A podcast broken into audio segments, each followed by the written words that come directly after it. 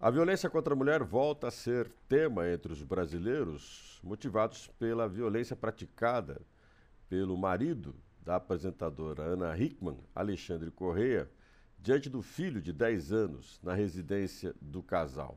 Ana Hickman denunciou o marido.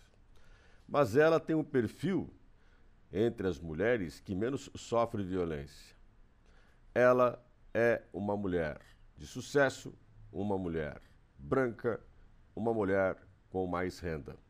Mas também demonstra que as mulheres, via de regra, sofrem violência independente da condição econômica, independente do grau de escolaridade, independente da situação que aparentemente é favorável. E o que é mais interessante, ela é uma pessoa que influencia o comportamento de outras pessoas. Ela é uma apresentadora de televisão que defende, e muitas vezes já expôs isso, a causa da mulher, mas nem por isso deixa de ser vítima daquilo que você sempre, quando a vê na televisão, considera que ela está distante da agressão. E a violência contra a mulher no Brasil é assustadora.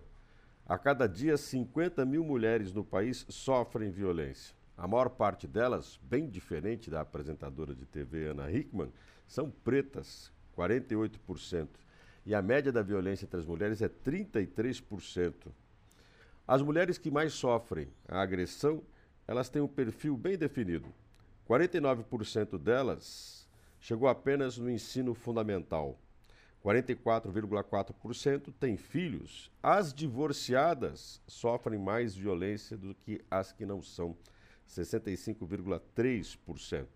E a faixa de idade onde as mulheres mais sofrem violência é entre os 25 e 34 anos, 48,9%. O assustador disso é que 45% das mulheres agredidas não denunciam. Segundo o levantamento tá, do Datafolha, encomendado pela ONG Fórum Brasileiro de Segurança Pública, por que, que elas não denunciam? 21,3% é porque não confia no aparato de segurança.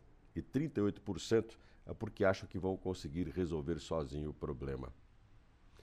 A violência contra a mulher é grave. Esperamos que agora, diante do que aconteceu com Ana Hickman, as pessoas percebam: ninguém está livre dela e todos precisam ser protegidos.